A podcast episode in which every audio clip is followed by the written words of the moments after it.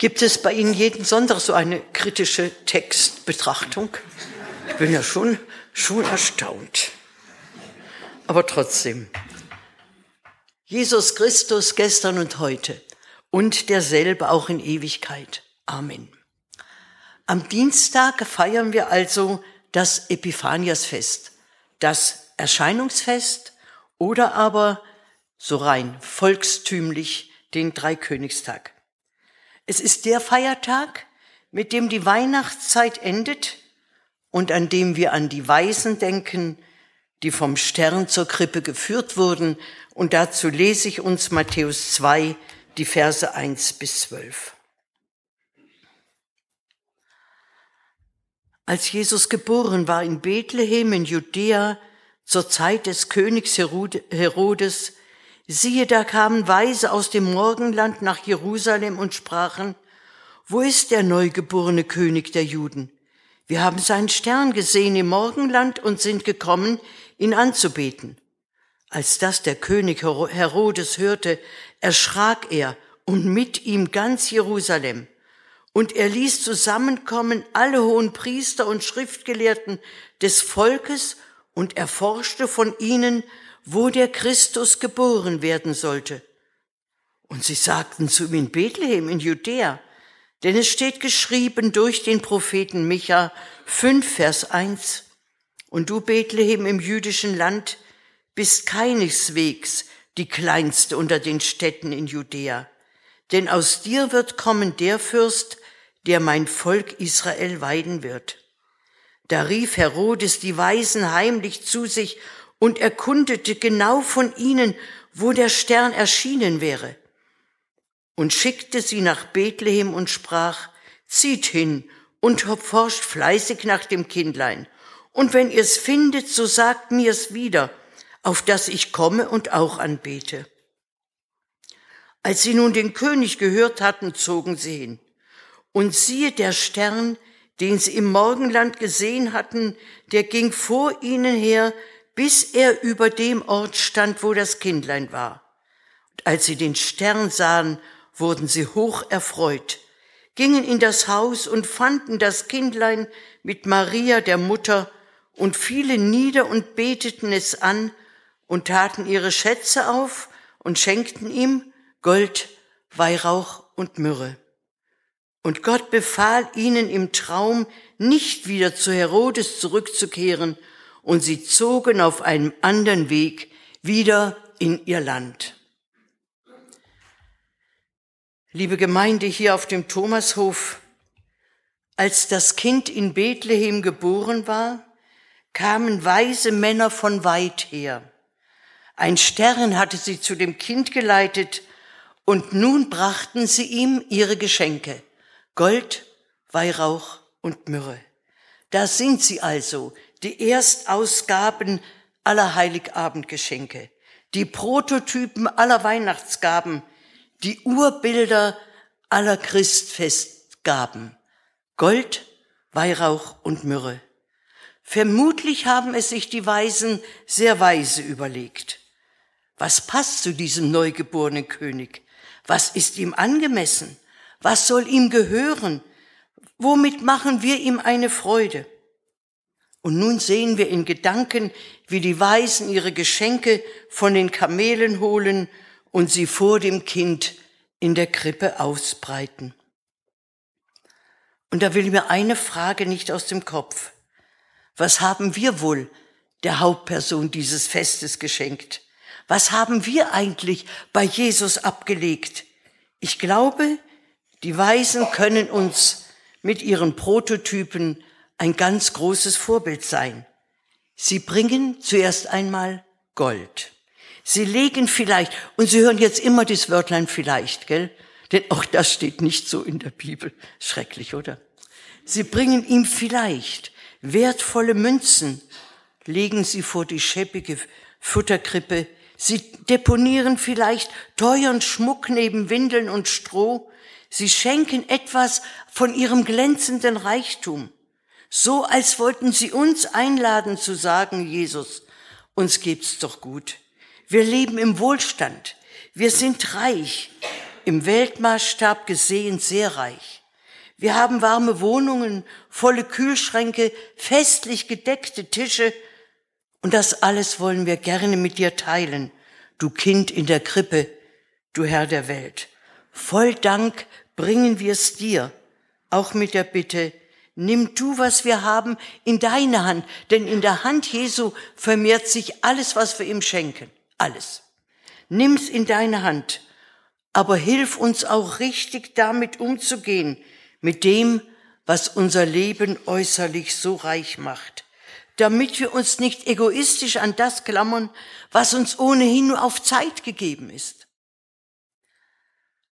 Warum hängen wir nur so sehr an Gold und Geld, an das Haben und noch mehr haben wollen?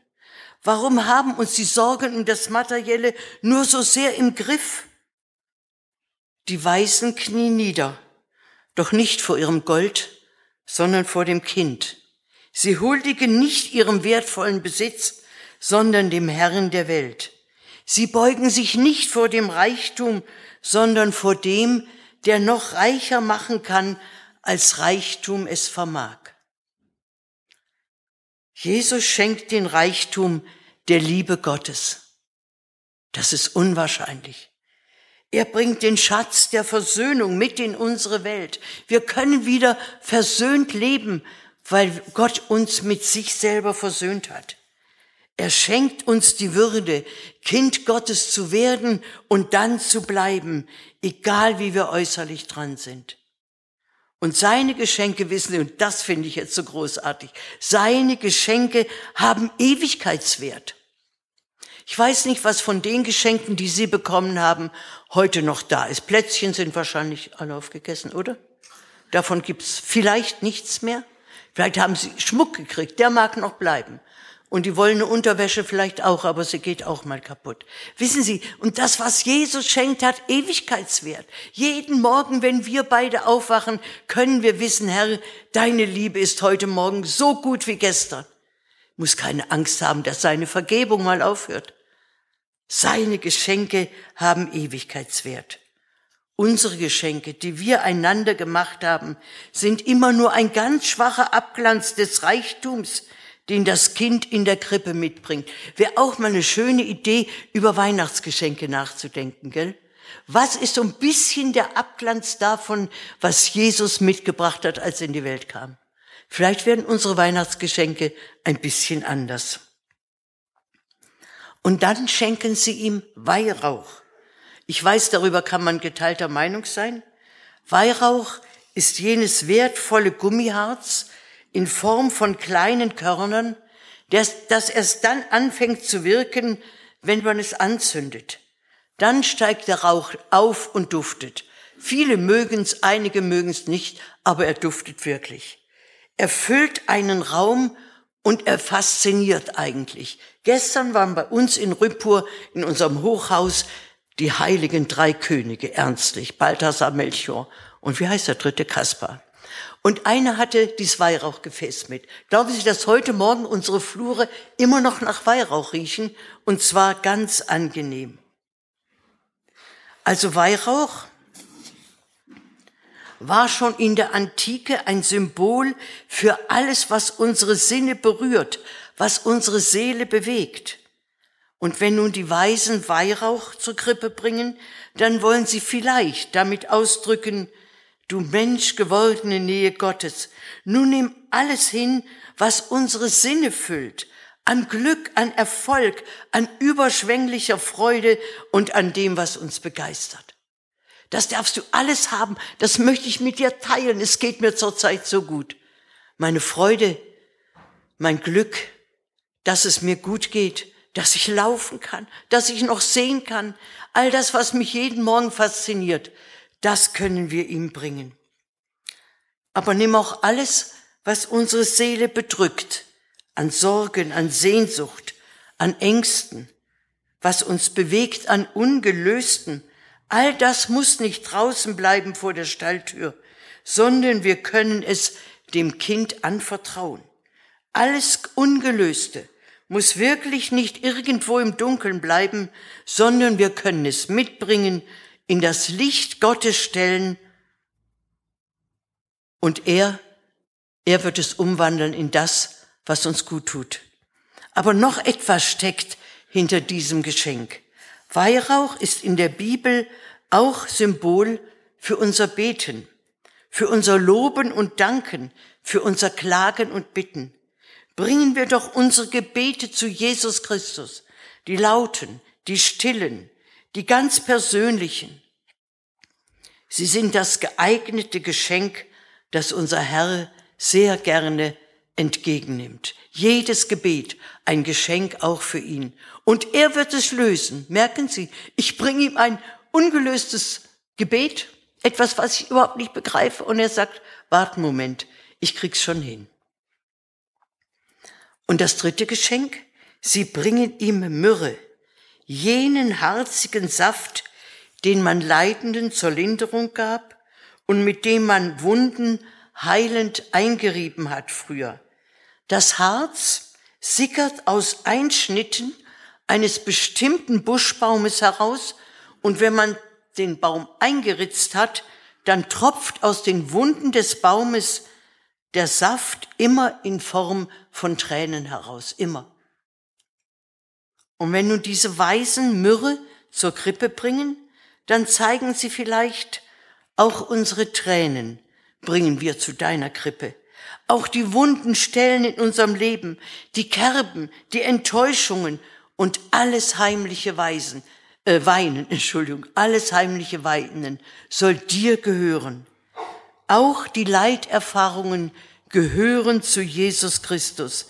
Er möchte so gerne, dass wir ihm all die Myrrhe unseres Lebens hinlegen, wirklich alle. Gold, unserer äußerer Reichtum, Weihrauch, unsere Sinne und alles, was uns bewegt, und Myrrhe, unsere Tränen und Leiterfahrungen, sie sind das richtige Geschenk für das Kind in der Krippe und dann für den Mann am Kreuz. Und ich wünsche uns gemeinsam, dass wir so von diesen drei Geschenken immer, wenn es richtig ist, ihm das Richtige geben. Einmal von unserem äußeren Reichtum, einmal von all dem, was unsere Sinne bewegt und dann alle Leiterfahrungen ihm bringen. Und er wird es umwandeln in das, was für unser Leben richtig ist. Alles Gute für Sie. Amen.